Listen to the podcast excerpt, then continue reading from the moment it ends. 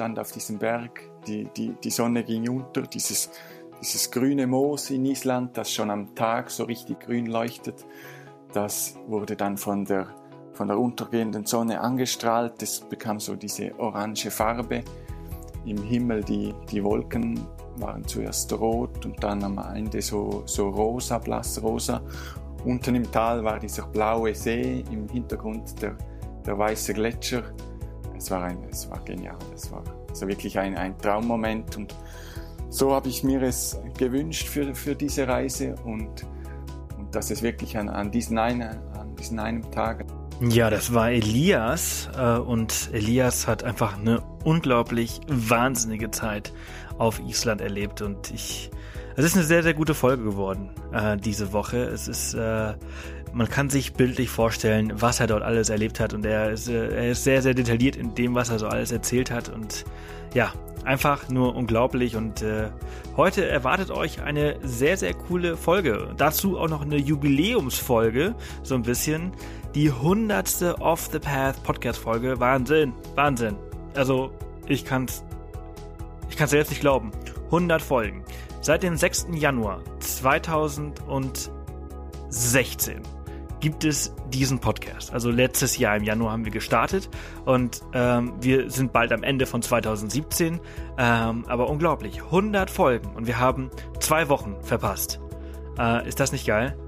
Wir haben zwei Dienstage in diesen ähm, ja 100 Wochen oder 102 Wochen wäre es jetzt offiziell, aber wir haben jetzt äh, 100 und äh, ja, wir haben nur zwei Folgen äh, verpasst, weil ich es irgendwie nicht geschafft habe.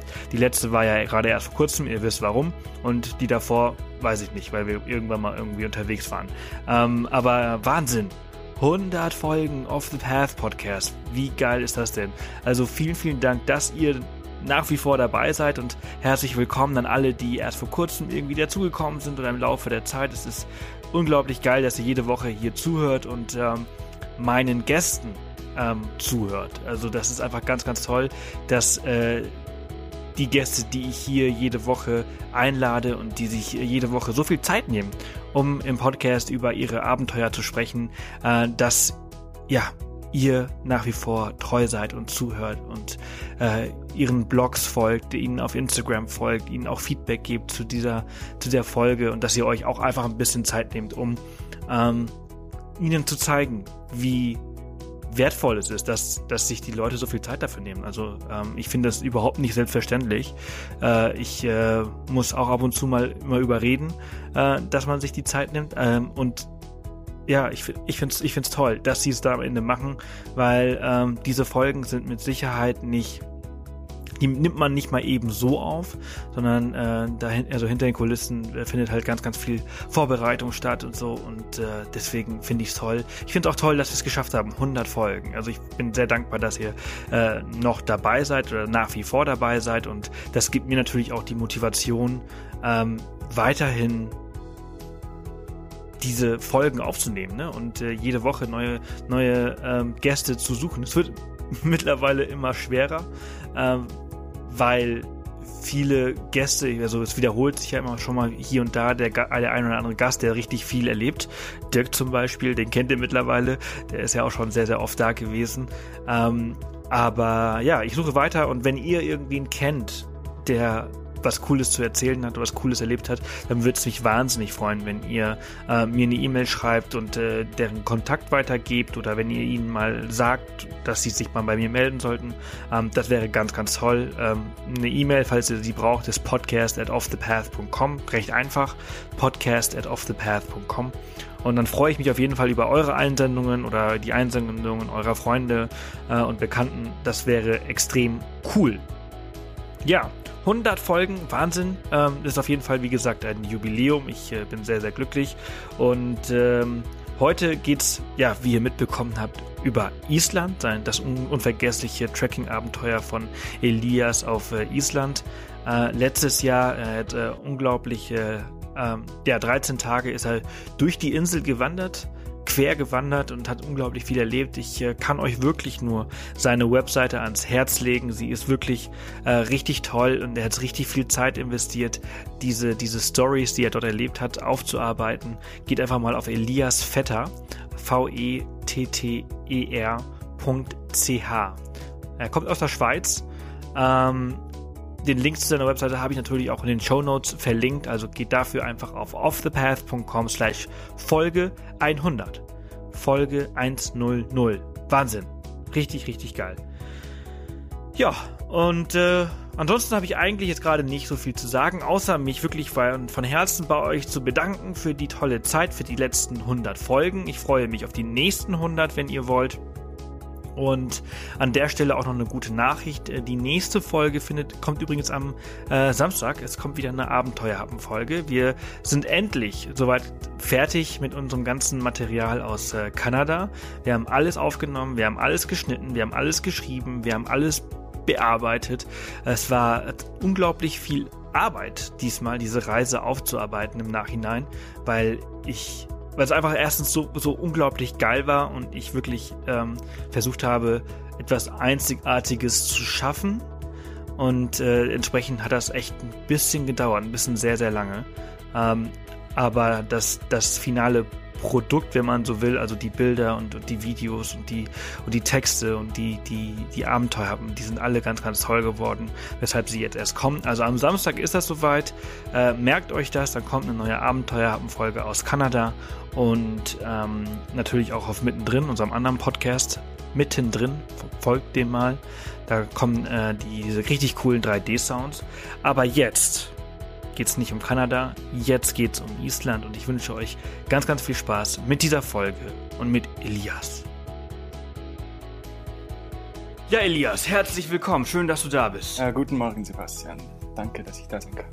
Ja, ich bin, ich bin sehr froh, dass du da bist, weil äh, heute sprechen wir über dein ja, unvergessliches Trekking-Abenteuer in Island, äh, was du ja erst äh, vor kurzem gemacht hast, äh, also letztes Jahr.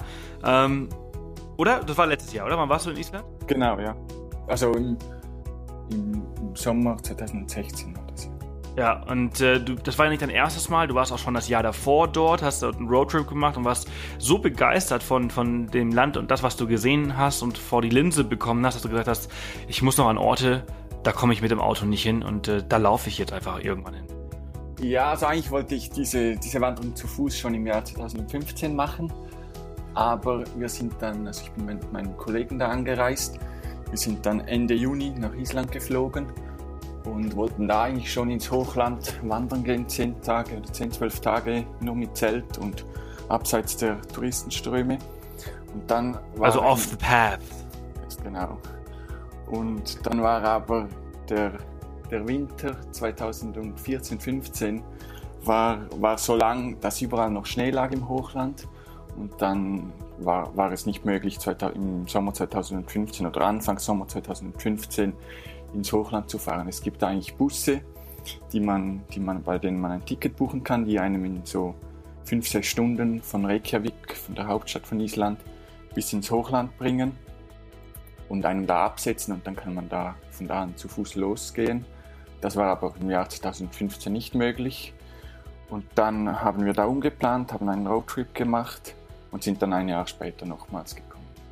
Und weil wir. Hm. Habt ihr dann habt ihr quasi vor Ort dann spontan alles äh, umorganisiert oder wusstet ihr quasi schon, als ihr noch zu Hause wart, also in der Schweiz, äh, also das mit dem mit dem Wandern und, und, und Tracking, das wird dieses Jahr nichts. Äh, Nein, wir hatten eigentlich immer noch die Hoffnung, als wir da in den Flieger einstiegen in Zürich, dass wir das machen können.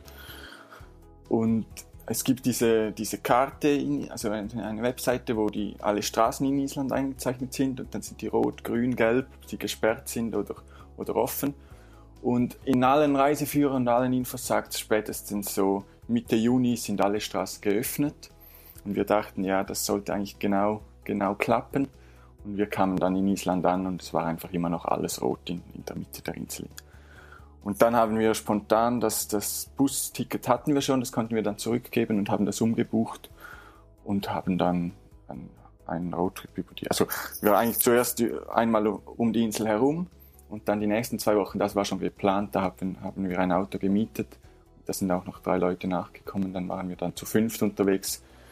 Und diese, die zweiten zwei Wochen waren geplant und die ersten zwei Wochen, da waren wir dann völlig frei. Das war auch noch cool, man, man ist irgendwie in einem Land, Normalerweise schaue ich relativ viel, was, was man machen kann und suche mir heraus, wo ich hin, hingehen möchte. Und diese zwei Wochen, wir standen da, hatten zwei Wochen Zeit, konnten machen, was wir wollten. Wir hatten das Zelt dabei, wir hatten eigentlich die, die Lebensmittel für zwei Wochen alle dabei. Wir mussten nur Wasser haben, konnten hin, wo, wo wir wollten und, und wussten, wir können da zwei Wochen überleben oder machen, was wir wollten. Das war ziemlich cool. Hm, das ist natürlich diese, diese Freiheit, die so ein Roadtrip dann mit sich bringt, ne? Weil sonst, ich, genau. ich glaube, du bist ja, du bist ja auch Fotograf, äh, ein sehr, sehr guter, äh, und äh, du, du beschäftigst dich dann so, so lange mit, mit den Orten und mit den Spots und schaust dir vorher alles an, wie, wie äh, wird da fotografiert, wann ist die beste Tageszeit, und dann musst du halt deine Route entsprechend halt auch planen, damit du halt auch zum richtigen Moment da bist. Und das ist halt schon sehr, sehr viel Arbeit, die halt in so eine Planung für so eine Reise mit reingeht. Und dann, wenn du äh, die Möglichkeit hast, einfach nur drauf loszufahren mit ein paar Freunden und einfach mal zu, zu entspannen und äh, dann wird vielleicht ein Bild gut und vielleicht auch nicht, dann ist das auch schon mal eine, eine ganz andere Freiheit. Ja, das ist ganz sicher so. Das ist eine, eine andere Art zu reisen, als ich es normalerweise mache. Ja. Reist du sonst immer alleine? Nein, es ist ein bisschen unterschiedlich. Also jetzt, wenn ich, wenn ich in der Schweiz unterwegs bin und fotografieren gehe, dann bin ich, also so auf kürzeren Reisen, Wochenende oder mal ein verlängertes Wochenende, dann bin ich oft alleine unterwegs, weil ich einfach auch an, an den Orten dann viel, viel Zeit benötige oder, oder mir viel Zeit nehme und zu Tageszeiten unterwegs bin, früh am Morgen, dass ich bei Sonnenaufgang irgendwo auf, auf einem Gipfel stehe oder noch lange unterwegs bin und dann im Dunkeln wieder runtergehe nach Sonnenuntergang. Und daher es gibt zwei, drei Kollegen, die da mitkommen, aber die haben natürlich auch nicht immer Zeit und dann bin ich auch oft alleine unterwegs. Mhm. Gehst du dann immer so, bist du dann einer von denen, die halt immer so um 3 Uhr dann schon hoch auf den Gipfel äh, hochlaufen? Ja, genau, das, das mache ich auch oft. Oder dann gleich mit dem Zelt und am, am Tag vorher und dann kann man das Zelt ausstellen und, und an, an dem Spot, wo man Sonnenauf- und Untergang fotografieren möchte und hat dann natürlich, muss nur aus dem Zelt und ist schon, schon da. Das ist auch sehr, sehr angenehm. Das ist schon das Entspannteste, ne? Das ist so, ja. Ja. Äh, wie, wie bist du damals nach Island gekommen? Bist du dann von Zürich direkt nach äh, Reykjavik äh, genau. geflogen? Genau. Mit welcher Airline? Iceland Air. Die Iceland Air. Ich glaube, Wow Air fliegt von Zürich noch gar nicht, ne? Nein, nicht, dass ich wüsste. Ich glaube, direkte gibt es nur Iceland Air. Es gibt die, die Edelweiss fliegt auch noch, aber nur so ich weiß nicht, wie man, also nur wenn man, glaube ich, über die Edelweiss ein ganzes Package bucht. Man kann die Flüge da nicht einzeln buchen. Wenn man eine ganze Reise bucht, dann über einen Reiseveranstalter, dann kann man auch mit Edelweiss fliegen. Aber sonst ja. Zürich nur Iceland Du hast ja dann 2016, also letztes Jahr, hast du ja dann noch ein bisschen mehr Glück gehabt mit dem Wetter. Ähm, was ist da so die beste Reisezeit zum Tracken auf Island? Also war das dann schon gut, als du da warst, oder würdest du sagen, ein bisschen später, ein bisschen früher? Nein, die, also die beste Reisezeit ist eigentlich schon ähm, Juli, Juli, August. Weil mhm. dann ist normalerweise eben der Schnee, der Schnee weg oder also es hat immer noch Schneefelder, aber es ist, er ist so geschmolzen, dass die, dass die Wege frei sind. Es ist dann natürlich auch am wärmsten. Und ja, später, September, Oktober kann es natürlich schon wieder sein, wenn man ins Hochland geht, dass, dass es schon wieder anfängt zu schneien. Und früher, ähm, eben im Juni, kann es auch noch Schnee haben, wie ich, wie ich erfahren musste. Also ist eigentlich wirklich diese kurze Zeitspanne von, von zwei Monaten, wenn man Glück hat, eben auch noch im Juni. Und das merkt man auch, es sind dann auf den bekannten Wanderwegen auch sehr viele Leute unterwegs weil sich einfach der ganze Wandertourismus eigentlich auf diese zwei, zweieinhalb Monate konzentriert. Hm. Ja, das wäre jetzt so meine nächste Frage gewesen. Ne? Also wie voll ist das denn dann? Also so viel Zeit hast du ja dann nicht und äh, ähm, du bist ja mit Sicherheit nicht der Einzige, der auf äh, Island irgendwie wandern gehen möchte. Ähm, äh, Gab es denn, hast du denn Phasen gehabt, wo du auch alleine unterwegs warst oder war eigentlich immer so irgendjemand? Nein, unser Ziel war ganz klar, dass wir, dass wir alleine unterwegs sein möchten. Und es gibt ja diesen berühmten Wanderweg, den, den Laugavegur, der führt von Landmannaleugar in der Mitte an die Küste. Die kann man in, in sechs Tagen eigentlich machen oder es gibt eine kürzere Etappe in vier Tagen. Und da hat es viele Leute. Also man hört auch immer wieder und man liest im Internet, ja, es hat, es hat Island wird überschwemmt von, von Touristen, auch seit der WM, seit der Fußball-WM. Und es gibt immer mehr. Und wir wollten bewusst eigentlich nicht, nicht mit so vielen Leuten unterwegs sein, ich kenne dann einen, einen Schweizer Fotografen, der, der schon sehr oft in Island war und früher auch solche. Die, seine ersten Reisen waren auch zu Fuß und der hat uns dann einen Tipp gegeben. Und wir haben dann eine, eine Route abseits der, eigentlich die, dieses Laugavegur geplant. Und sind dann zehn, zehn, neun, neun oder zehn Tage abseits gewandert und die letzten zwei Tage auf die, diesem Laugavegur und es war wirklich die ersten Tage, da haben wir am, am zweiten Tag haben wir eine Wandererin gekreuzt, aber sonst sind wir immer alleine unterwegs gewesen. Wir übernachtet haben wir dann teilweise bei den Hütten mit unserem Zelt. Bei diesen, diesen Hütten, da hatte es andere Leute, aber auf dem Weg haben wir nie, jemanden gesehen. Also gab manchmal so, man hat in der Ferne auf einer Piste, auf einer Hochlandpiste, mal einen Jeep gesehen, der, der vorbeigefahren ist, aber sonst sind wir neun Tage alleine gewandert. Cool. Wie, wie heißt dieser Weg? Oder hat er, hat er einen Namen? Unsere Tour, die wir gemacht haben. Genau. Nein, also die, die, das war so eine, ähm, also einen eigentlichen Weg oder einen Namen hat die nicht. Wir haben eigentlich ähm, für, also wir waren dann zwölf Tage unterwegs und mussten alle Lebensmittel mittragen. Das war eigentlich schlussendlich das, das Schwerste am, am Gepäck für, für zwölf Tage Frühstück, Abendessen und irgendwas noch zwischendurch mitzunehmen und haben es dann so organisiert, dass wir die, die Tour in zwei große Etappen aufgeteilt haben.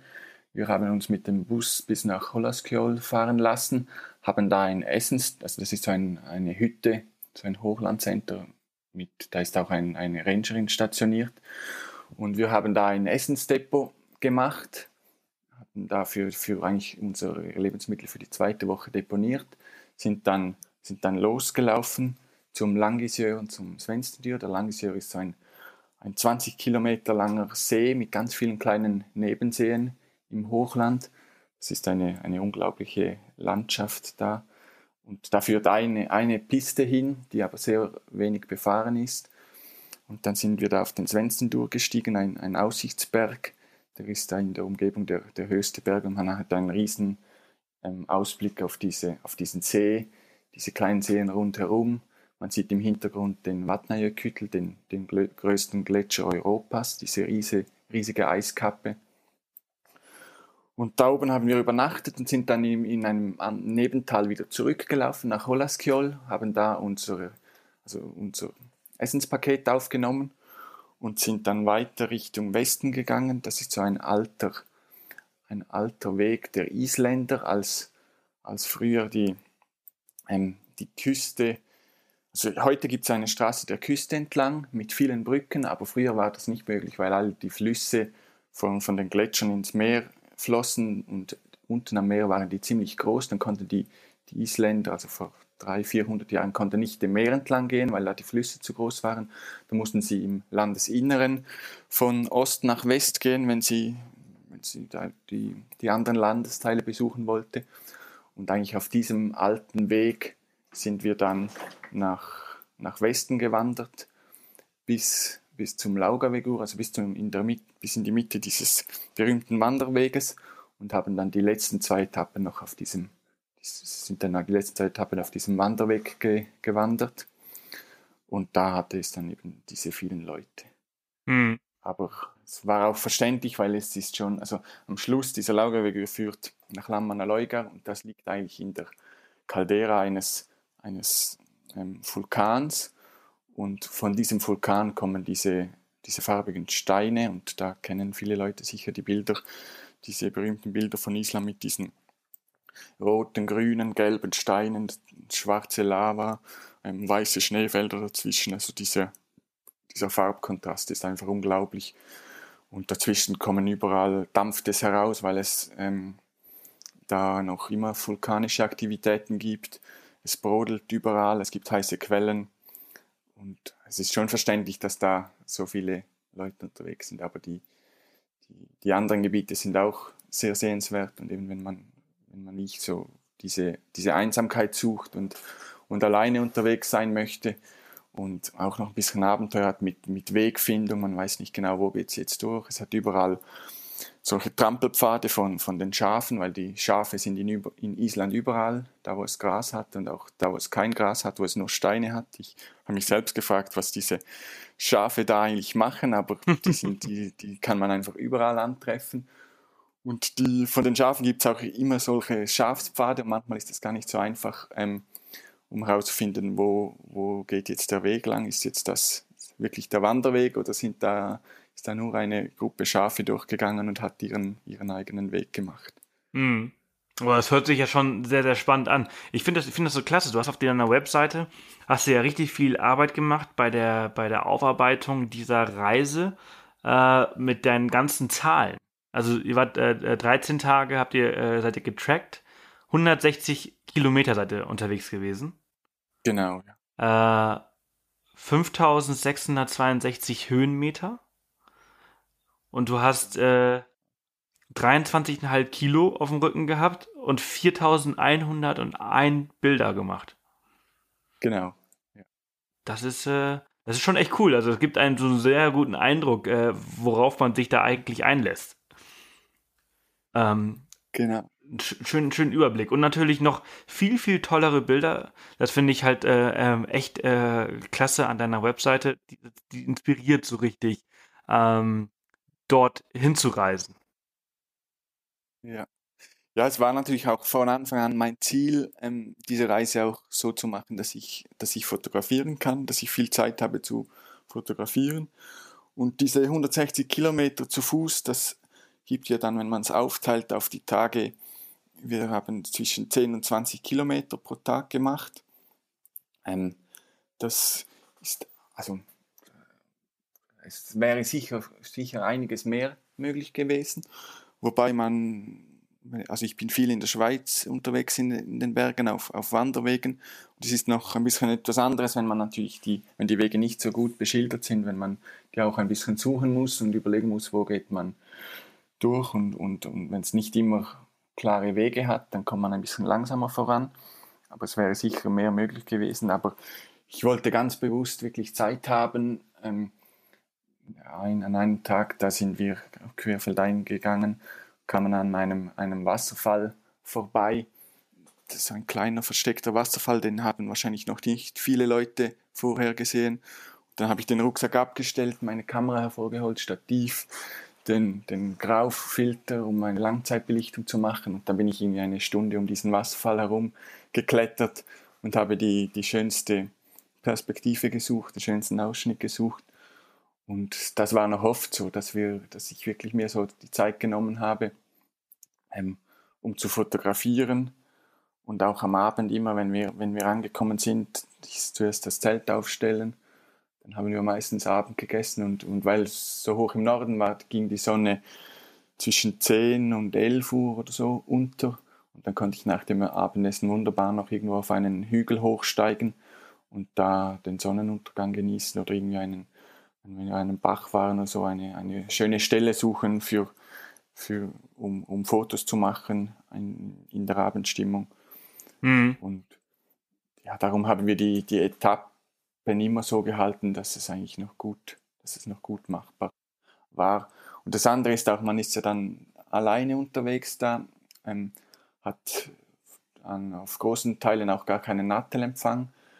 Und wenn etwas passieren würde oder wenn jemand sich verletzte, also wir waren da zu zweit unterwegs, dann hätte, hätte der andere, der noch gesund war, hätte dann vielleicht mehrere Kilometer gehen müssen, um irgendwo Nattelempfang zu haben und, und Hilfe holen zu können. Und dann ist es sicher auch gut, wenn man, wenn man nicht ganz an seinem Limit läuft, wenn man immer ein bisschen Reserven hat und, und so reagieren könnte, wenn, wenn irgendetwas nicht nach, nach Plan laufen würde oder wenn irgendetwas schief gehen würde. Hm. Also ja, das ist auf jeden Fall sehr gut, äh, sehr gut durchdacht. Ähm, ich ich hatte, hab mich sowieso gefragt, also würdest du äh, ein GPS-Gerät äh, empfehlen bei so einer bei der Tour? Ja, also wir hatten eins dabei. Wir haben, ich habe eigentlich die ganze, Karte, äh, die ganze Tour auf, auf Karten geplant und hatten auch die, die Papierkarten dabei.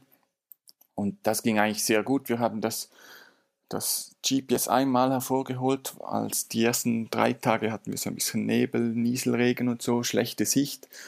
Und dann sind wir ähm, aus einem Tal herausgegangen. Also da ist die Elcha, da kommt die europäische und die amerikanische Platte zusammen und das ist so eine Schlucht. Man kann da in dieser Schlucht eigentlich zwischen diesen beiden Kontinentalplatten wandern, muss dann am Ende aus dieser Schlucht hinaus und die, die Karten in Island, die sind 1 zu 100.000, also wenn man es von den Alpen gewöhnt ist, wo es 1 zu, oder in der, in der Schweiz gibt es Karten, die sind im Maßstab 1 zu 25.000, die sind natürlich wesentlich genauer. Und wir haben uns dann oder wir sind dann zu früh rechts abgebogen, wir hätten noch etwas weiter gehen müssen und sind dann irgendwie diesen Canyon, also oben an diesen Canyon zurückgegangen, haben dann plötzlich in dieses Tal hinuntergesehen und dachten, irgendetwas kann da nicht stimmen. Und da haben wir dann das GPS-Gerät ähm, konsultiert und gesehen, dass wir, dass wir falsch gingen. Das war aber auch die, die einzige Situation. Also sonst konnten wir immer mit, mit Karten navigieren. Aber nachher hatten wir auch meistens relativ schönes Wetter. Und ich würde das GPS empfehlen, weil es kann natürlich, es, man kann natürlich nicht so Wetterglück haben wie wir. Es kann dann auch sein, dass man wirklich eine Woche Nebel hat und dann ist es wirklich schwierig, sich zu orientieren, weil es gibt dann auch Gebiete, die sind ziemlich flach. Bei Nebel sieht man dann keine, keine Berge mehr. Man, man findet dann vielleicht auch die, die, die Wege oder die, die Autopisten, die es gibt, nicht. Und dann ist es sicher hilfreich, wenn man, wenn man zur Sicherheit ein GPS-Gerät dabei hat. Hm. Was hältst du von diesen ähm, SOS-Trackern, wo man halt per Knopfdruck und äh, Satelliteninternet irgendwie äh, Freunden und Familie Bescheid geben kann, wo man ist und beziehungsweise auch mal den Notruf wählen kann? Ja, das kann man sicher auch haben oder mitnehmen. Das, das habe ich jetzt nicht. Ähm, das wäre dann für mich nur eine Notsituation, weil nur wenn man sich irgendwie ein bisschen verläuft, ja, dann sollte man eigentlich auch wieder alleine heraus. Also ich finde, das wäre dann die, die, Nein, die Variante. Nee, nee, verlaufen meine ich damit. Das wäre dann die also Variante nur, für also, wirklich den Notfall, oder? Da, da. Ja, ja, ja, ja. Also ich meine, wenn du jetzt alleine unterwegs gewesen wärst, du hast ja gesagt, du hast ja, du ja. Ja, ja zu zweit unterwegs äh, und ihr habt das alles so gut eingeplant, aber würdest du sowas äh, mitnehmen, wenn du alleine unterwegs wärst? Ja, ich glaube, dann würde ich mir überlegen, entweder so etwas oder, oder ein Satellitentelefon. So eins von beiden würde ich dann, glaube würde ich mir dann zulegen. Es gibt ja. Also ja.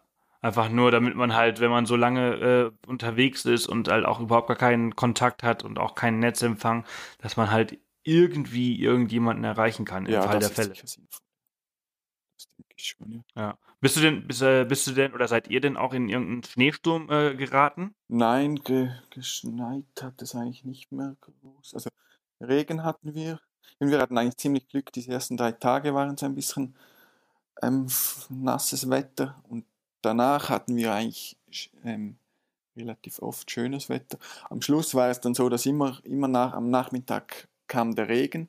Wir sind dann relativ früh ähm, losgegangen am Morgen, dass wir meistens schon nach, kurz nach dem Mittag an unserem Zielort angekommen sind.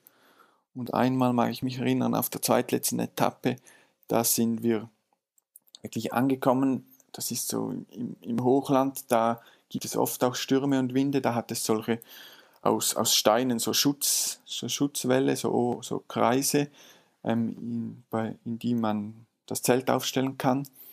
Und wir haben dann unser Zelt da aufgebaut. Und als wir den letzten Hering eingeschlagen haben, kam wirklich der Regen und wir konnten, hatten Glück, konnten ins Zelt sitzen und, und abwarten, bis, bis der Regen vorbei war.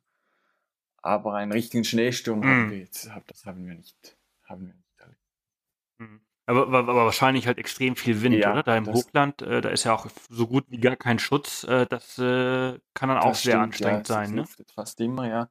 Wir hatten ein, einen Abend, mag ich mich erinnern, da sind wir, haben wir an einem See, an einem See gezeltet und da war wirklich windstill. Man hat diese, diese Spiegelung im See gesehen von den, von den Bergen dahinter und das ist, das ist ziemlich selten. Also im, ich glaube im Jahr 2015, als ich vier Wochen in Island war, hatte ich nie eine solch, solch, einen, einen solch glatten See mit einer solch schönen Spiegelung wie, wie an diesem Abend, weil es, weil es fast immer von irgendeiner Seite bläst der Wind eigentlich immer.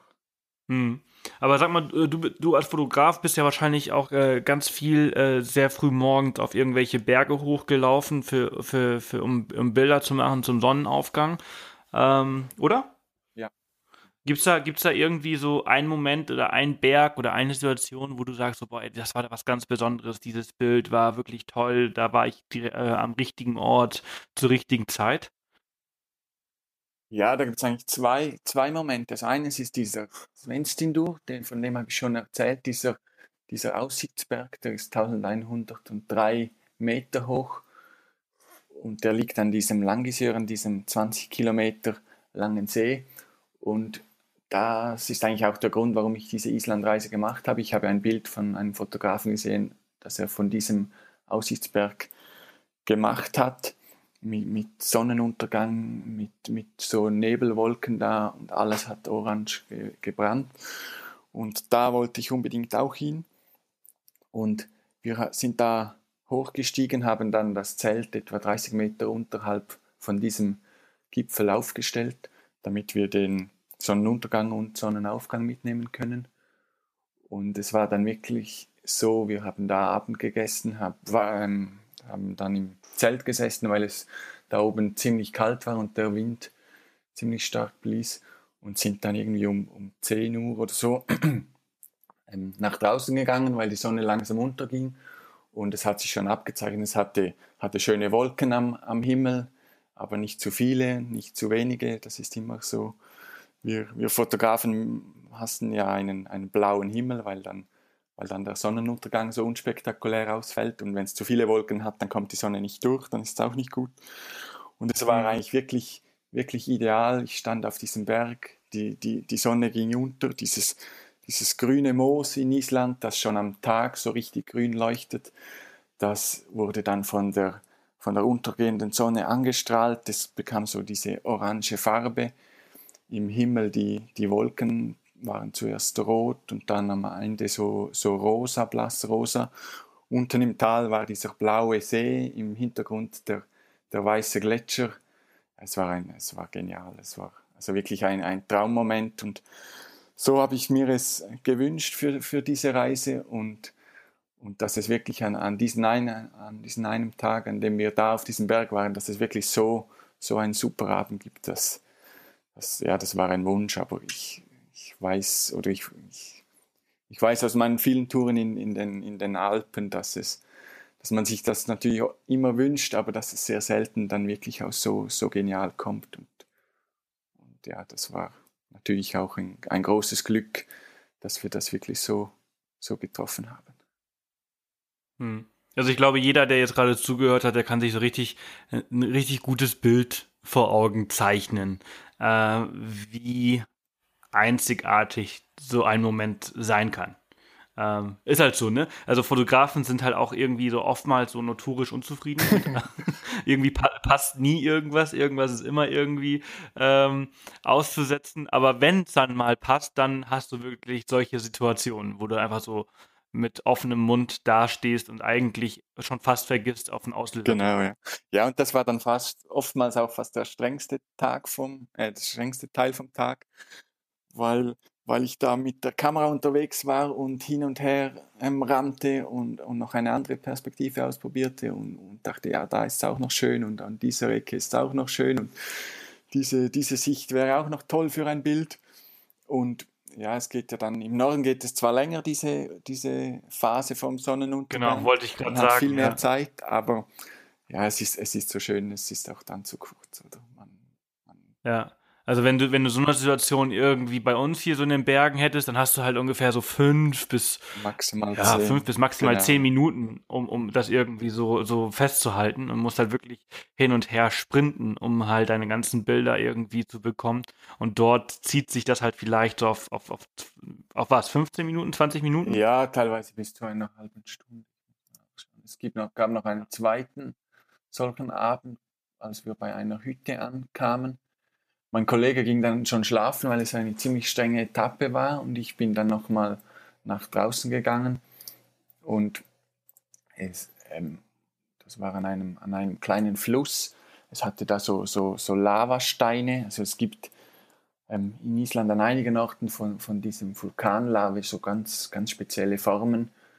Ähm, ähm, wie sagt man so, so Nadeln und, und Bögen und Tunnels und so.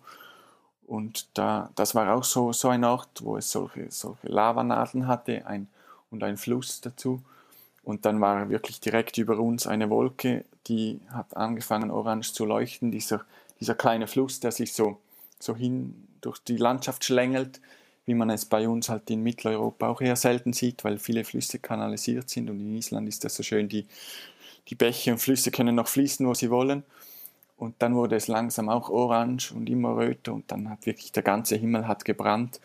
Und da bin ich etwa eine halbe Stunde einfach diesem Fluss entlang gerannt und habe Fotos gemacht, immer wieder neue Perspektiven gesucht, von oben, von unten, ganz nah ans Wasser. Und ich glaube, das ging fast eine, fast eine halbe Stunde lang. Hm. Ist natürlich toll, weil man sich auch wirklich Zeit nehmen kann, äh, um, ja. um, irgendwie die Bilder zu machen und nicht wahllos äh, quasi drauf, drauf losschießen mit der Hoffnung, dass da vielleicht irgendwie zwei, drei gute Bilder dazwischen sind. Ähm, sag mal, du als, als Fotograf äh, interessiert mich ja auch persönlich sehr und bestimmt auch viele, die gerade zuhören. Was hast du so für Equipment dabei für, für deine Reisen? Also jetzt auch be, äh, besonders was, was die Fotografie angeht. Ja. ja. das ist natürlich immer ein bisschen ein Problem auf solchen äh, langen Tracking-Touren, weil das Gewicht sehr entscheidend ist. Ähm, ich habe jetzt eine, eine Nikon Spiegelreflexkamera, mittlerweile eine D810, also eine ziemlich große. Und auf, wegen, aus Gewichtsgründen habe ich dann natürlich einen Weitwinkel dabei für die Landschaftsaufnahmen. Ähm, ich habe da das 20 mm 1.8 von Nikon, das ist relativ klein, nur etwa 600 Gramm schwer, glaube ich. Ähm, das habe ich eigentlich als, oder das ist das, was ich am meisten benutzt habe. Und dann habe ich für Island noch eine 50 mm Festbrennweite dabei. Die ist auch sehr klein und leicht, einfach für, für Bilder, die ich wenn man etwas ein bisschen nahe ranholen möchte. Sonst in, den, in der Schweiz habe ich auch noch ein Teleobjektiv dabei für, für die Tiere, aber das ist dann zwei Kilogramm schwer. Und weil es da im Hochland eben außer Schafen gibt es ab und zu noch Vögel. Wenn man ganz fest, fest Glück hätte, würde man einen Polarfuchs sehen aber, oder Fuchs sehen, aber den haben wir nicht gesehen. Und darum bin ich eigentlich mit diesem 20 mm und 50 mm Objektiv ganz gut zurechtgekommen. dazu natürlich das Stativ also, für die Landschaftsfotografie, das auch immer sehr wichtig ist. Und ganz viele Akkus. Also ich hatte elf, elf Akkus dabei, viele Speicherkarten. Und ja, das war es eigentlich schon. Mhm. Und dann noch, noch Filter, ne?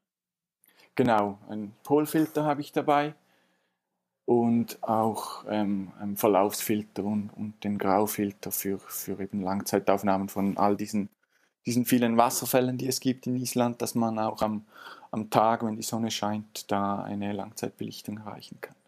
Hm. Ähm, also du hast äh, nur, nur noch mal irgendwie zusammenzufassen, du hast zwei Objektive dabei, eine Kamera, ähm, deine, deine elf Akkus, äh, Filter und ein Stativ. ein Stativ. Insgesamt, was sind das? Wie viele Kilo sind das? Das sind doch bestimmt auch irgendwie 5 Kilo, ne? Ja, 5 oder 6 Kilo waren das. Wie, viel, wie schwer ist eine Kamera? Ähm, knapp ein Kilo, glaube ich. Irgendwie 800, 900 Okay, das geht, ja, das geht ja eigentlich, ja. Ja. Schon eine recht leichte Kamera eigentlich. Ja, also das ist die, was geht, das sind die zwei größte von Nikon, oder? Also es ist ja nur die Kamera selbst und ja. dann ähm, eben das Objektiv nochmal irgendwie 600 Gramm. Ja, ja gut, ich fotografiere mit der 1DX von Canon, die ist halt einfach so ein, ja. die ist so ein, so ein Zementsack. die ist halt extrem schwer.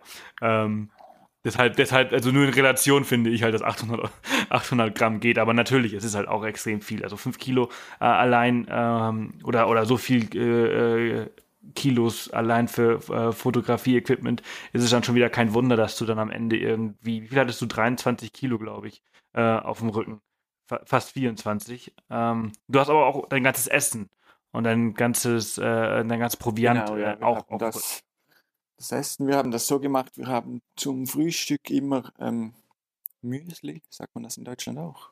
Also Müsli gegessen. Mhm, und Müsli, ja. Ich habe das alles zu Hause vorbereitet, also wir haben da die ähm, das abgewogen, 150 Gramm in, in, in Plastiksäcke und dann Milchpulver schon, schon beigemischt und hatten das so abportioniert für, für jeden Tag, dass, damit wir am, am Morgen mussten wir nur Wasser kochen. Das haben wir meistens noch im, im Schlafsack liegend gemacht. Ähm, den, den Kocher im Vorzelt aufgestellt, da heißes Wasser gemacht und das in, in unser Müsli geleert, und, also mit dem Müsli und Milchpulver. Dann war das das, das Frühstück. Dann ähm, unterwegs gab es zwei, zwei so Farmerstängel, also, also, also Stängel, Schokolade oder diese verschiedenen Varianten und etwas Nüsse. Ja, wie sagt man? Pharma-Stängel nennt das. das? Ist ich glaube, das ist eine, ich glaube, das ist Habe ich nie gehört. Marke bei uns in der Schweiz. Gehört. Aber ich weiß, was du meinst. Also, Einfach diese, diese Stängel, das kennt ihr sicher. Ah, okay. Okay, okay.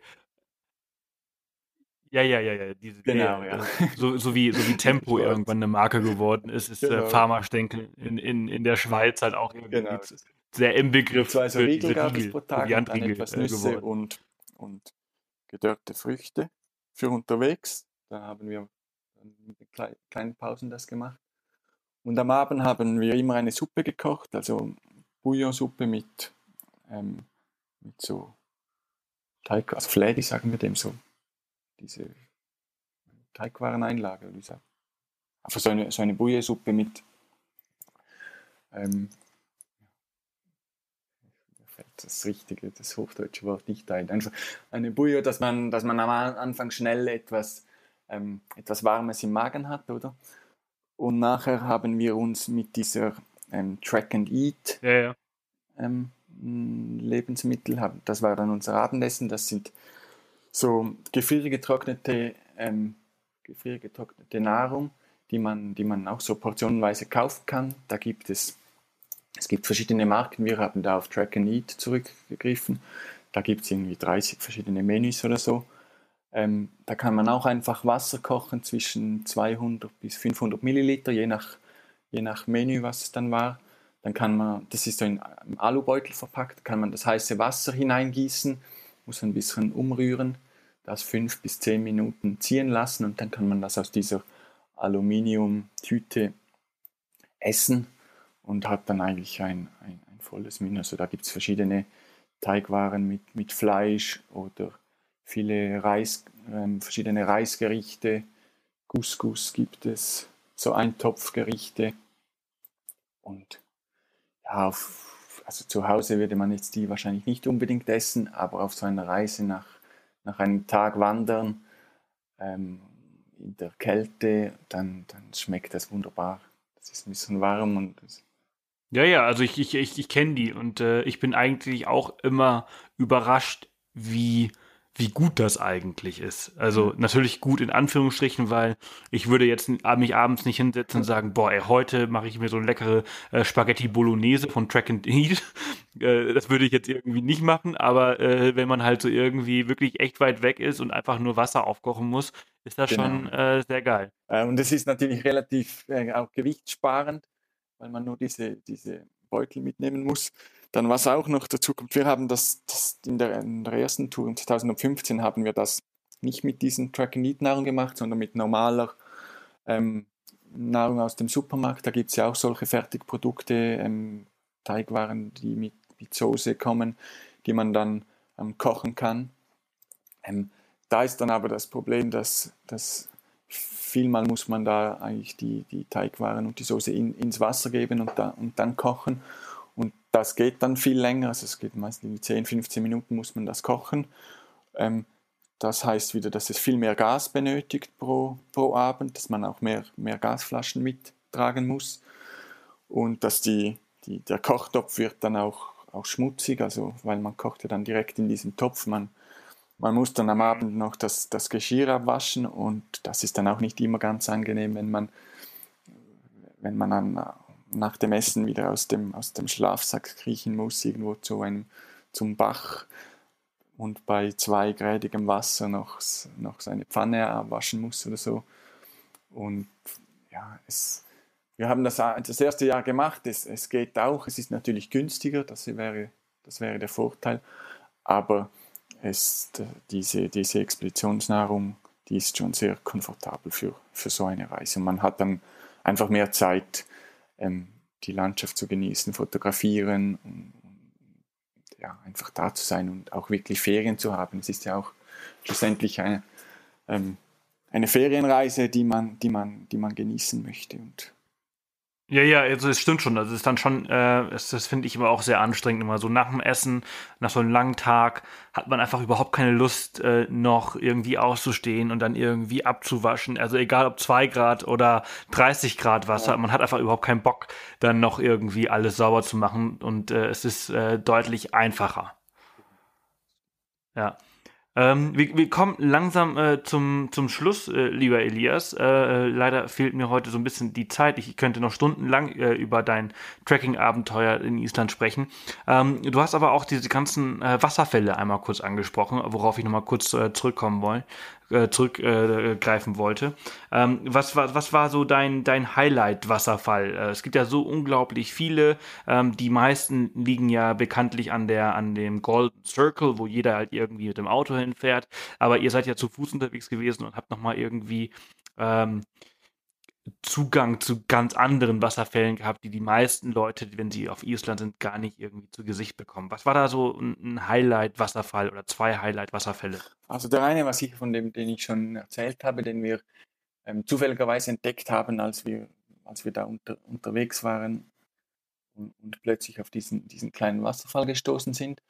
Und der andere, der war in, in Holmsarbotnar, das ist ein, da sind wir an einem einer Stelle gewesen, da hat es eine heiße Quelle mit einem, so einem natürlichen Pool. Da haben wir dann einen Tag Pause gemacht, unser Zelt, also da haben wir zwei, zwei Nächte geschlafen an, an, an diesem Pool, weil man genießt dann nach, nach so acht Tagen unterwegs sein ohne Dusche auch mal dieses warme Bad, wo man sich wieder mal waschen kann, ohne, ohne fast zu erfrieren.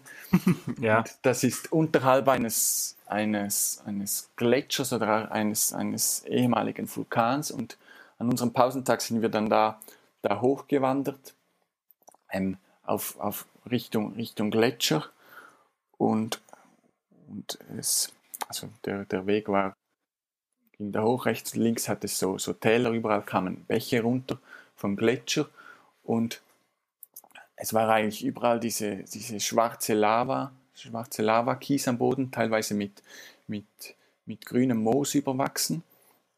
Und dann gab es einen, einen Wasserfall, das war eigentlich nur ein, ein kleiner Bach, der über ein, der dann über diese Felsen hinabfloss und der hat das, das schwarze Lava ähm, weggewaschen und, und das, das grüne Moos, also Moos hat es da natürlich auch kein. Und dann kam unter diesem schwarzen Lava kam, kam das Vulkangestein zum Vorschein und das war ganz orange. Also es war wirklich eine knallorange Farbe und, ja, das, ich habe auch noch, also so habe das auch noch nie gesehen von einem, einem Foto vorher von, von Island. Und der war wirklich, also ja, wunderbar an, anzuschauen. Diese, eigentlich ein, ein kleiner Fluss, der aber so ein, ein riesiges oranges Gesteinsfeld freigelegt hat und, und da, drüber floss. Toll. Also es hört sich, es hört sich grandios an. Äh, lieber Elias, äh, wir machen an, an der Stelle äh, jetzt Schluss. Äh, leider äh, bin ich da ein bisschen zu gezwungen heute. Äh, es war eine ganz, ganz tolle Zeit mit dir. Vielen, vielen Dank, dass du das alles mit mir oder mit uns geteilt hast. sehr inspirierend und ja, mal schauen, wie viele jetzt irgendwie schon nach Flügen suchen, um nach Island zu gehen, weil es hört sich toll an und es hört sich nach einem richtigen Abenteuer an. Und äh, ich danke dir, dass du deine Story mit uns hier geteilt hast. Ja, danke auch. Es hat mir Spaß gemacht und ich kann es nur empfehlen, nach, nach Island zu, zu fliegen und da wirklich diese Natur zu genießen und sich einzulassen auf diese, diese ganz andere ja, danach, also so hört sich auch an, dass du es auch wirklich äh, genossen hast und wirklich empfehlen kannst. Äh, ich danke dir. Ich wünsche dir noch einen ganz, ganz äh, tollen Tag äh, in der Schweiz und äh, bis ganz bald. Danke, dir auch. Gute Woche. Danke, das wünsche ich dir auch. Bis dann. Bis Tschüss. Dann. Ciao. Ja, das war sie, die hundertste Off the Path Podcast Folge mit Elias Vetter. Ähm, ein unglaubliches, ein unvergessliches Trekking-Abenteuer äh, in und durch Island. Wahnsinn, was, was der so alles erlebt hat. Und ähm, wie gesagt, ich kann euch wirklich nur diese Webseite äh, empfehlen, seine Webseite empfehlen. Äh, geht dafür einfach auf eliasvetter.ch. Seine Seite ist natürlich auch in den Show Notes verlinkt, die ihr unter www.offthepath.com slash Folge 100. Folge 100. Unglaublich, dass wieder eine Folge vorbei ist. Erschreckt ihr euch nicht auch immer, wie schnell das immer geht, wenn ihr irgendwie unterwegs seid und diesen Podcast irgendwie hört und dann ist es irgendwie schon wieder vorbei? Ich höre Podcasts zum Beispiel sehr, sehr gerne beim Autofahren. Und äh, wenn dann so eine lange Fahrt ansteht, zum Beispiel morgen, also heute, wenn ihr das hört, also dienstags, äh, morgen Dienstag fahre ich äh, von Garmisch nach Köln. Das sind so sieben Stunden und dann äh, habe ich mir jetzt schon irgendwie so drei, vier Podcasts zurechtgelegt und freue mich drauf, die dann zu hören, weil dann gehen diese, dann geht die Zeit auch einfach extrem schnell vorbei und das ist toll. Äh, wenn ihr irgendwelche coolen Podcasts hört, äh, dann äh, schickt mir auch gerne mal dazu einfach mal eine kurze Mail oder ein Tweet, äh, s-cannabis, ne, Cannabis C-A-N-A-V-E-S, ähm, mit euren Empfehlungen. Vielleicht äh, schmeiße ich einen morgen raus und packe einen von euch rein. Äh, Würde mich freuen, von euch zu hören. Äh, und wenn ihr irgendwelche Stories zu erzählen habt für den Podcast oder Freunde habt, Freunde, Bekannte, ähm, irgendjemanden kennt, wo ihr meint, so, hey, der würde passen, auch wenn er bekannt ist, also die Person, ähm, oder halt auch einen Blog habt und ihr keinen Kontakt zu der, zu der Person habt, dann, dann schreibt mir einfach, sagt einfach so, hey, Blogger XY oder Schauspieler so und so oder Buchautor äh, so und so, ähm, den solltest du unbedingt interviewen, der hat gerade ein richtig geiles Buch oder so herausgebracht, was sich spannend anhört, dazu möchte ich irgendwie mehr hören, dann macht das, ganz ehrlich, ich schreibe die einfach an. Und äh, ich meine, Fragen kosten nichts, ne? Und dann können die immer noch Nein sagen. Und äh, vielleicht sind die dann hier Gäste im Off the Path Podcast, weil sie halt irgendwie etwas extrem Cooles erlebt haben. Jo, also, die 100. Folge ist hiermit zu Ende. Ich danke euch zum wiederholsten Male. Ich danke euch auch dafür, dass ihr äh, jede Woche tolle Bewertungen auf iTunes hinterlasst. Ähm, das äh, bedeutet mir sehr, sehr viel, weil das so irgendwie so mein, mein Feedback von euch auch ist. Also äh, ich glaube, wir sind, wir sind einer der, der von den Bewertungen der beliebteste Podcast. Von den Downloads sind wir mit Sicherheit nicht der beliebteste. Da gibt es noch ganz, ganz viel, viele größere. Äh, alle so, die sich so ums Thema Sex irgendwie handeln, die sind alle einfach mal so 500.000 Mal größer als ein Reise-Podcast. Aber macht nichts macht nichts. Ich hoffe, ich kann euch hier jede Woche aufs Neue inspirieren zu neuen Abenteuern, neuen Reisen und äh, ich wünsche euch jetzt erstmal eine ganz, ganz tolle Woche. Denkt dran, am Samstag äh, gibt es eine neue Abenteuerfolge von Lean und mir. Freue mich, wenn ihr da wieder reinhört. Und ansonsten äh, hören wir uns dann nächste Woche Dienstag. Auch ein tolles, spannendes Thema, Thema Sabbatical. Ne? Sabbatical ist äh, in aller Munde und äh, da habe ich äh, ein paar richtig coole Argumente. Also ich habe einen sehr, sehr, sehr, sehr tollen Gast, äh, die selbst gerade Sabbatical macht, aber die auch ein Sabbatical in der Firma umgesetzt hat ähm, oder eingeführt hat. Und wir haben ganz, ganz viele tolle Argumente für euch nächste Woche, warum ihr ein Sabbatical machen solltet, beziehungsweise Argumente für euren Chef, warum er euch oder sie euch erlauben sollte, ein Sabbatical zu machen, beziehungsweise das einführen sollte spannend, es geht spannend weiter. Äh, danach habe ich allerdings dann schon wieder keinen Gast mehr. Also ich brauche wirklich, ich brauche wirklich Gäste. Sonst fällt halt wieder eine Folge aus. Also ich versuche schon alles irgendwie vorher aufzunehmen, aber ich kann es halt nicht immer alles so, so planen, wie ich es mir vorstelle. Also wenn ihr was zu sagen habt, wenn ihr jemanden kennt oder irgendjemanden empfehlen wollt, dann schickt mir bitte, bitte, bitte, bitte eine E-Mail. Ich bin verzweifelt, desperate nach Gästen. Podcast at offthepath.com also, bis nächste Woche oder Samstag, wie ihr wollt. Tschüss.